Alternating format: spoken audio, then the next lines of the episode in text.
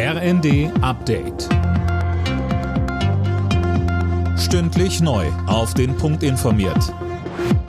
Ich bin Anna Löwer.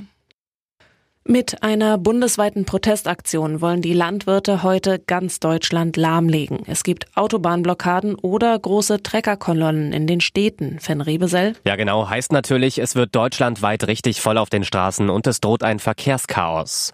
Nicht nur Bauern beteiligen sich an den Protesten, sondern auch etwa Spediteure.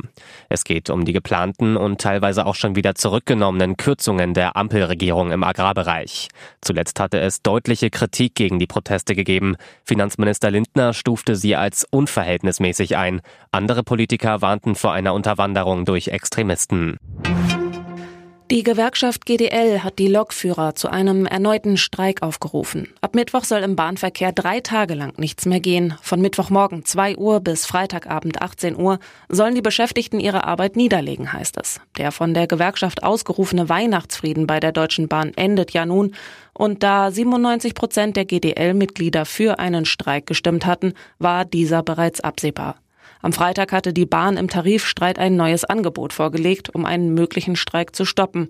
Das sei laut GDL aber eine, Zitat, bewusste Irreführung durch den DB-Konzern. Annalena Baerbock hat Israel zu mehr Rücksicht auf die Zivilisten im Gazastreifen aufgerufen. Die Menschen dort benötigen die Chance auf ein Leben in Sicherheit, Würde und Selbstbestimmung, mahnte die Bundesaußenministerin zum Auftakt ihrer Nahostreise. Die Golden Globe Verleihung in Los Angeles steht an. Eine der wichtigsten Auszeichnungen der TV- und Kinobranche. Die beiden Blockbuster Barbie und Oppenheimer sind die großen Favoriten, außerdem die TV-Serie Succession. Auch die deutsche Schauspielerin Sandra Hüller ist nominiert. Die deutschen Biathleten haben bei der Weltcup-Staffel in Oberhof Silber geholt. Roman Rees, Benedikt Doll, Philipp Navrat und Philipp Horn mussten sich nur den Favoriten aus Norwegen geschlagen geben. Bronze ging nach Italien. Alle Nachrichten auf rnd.de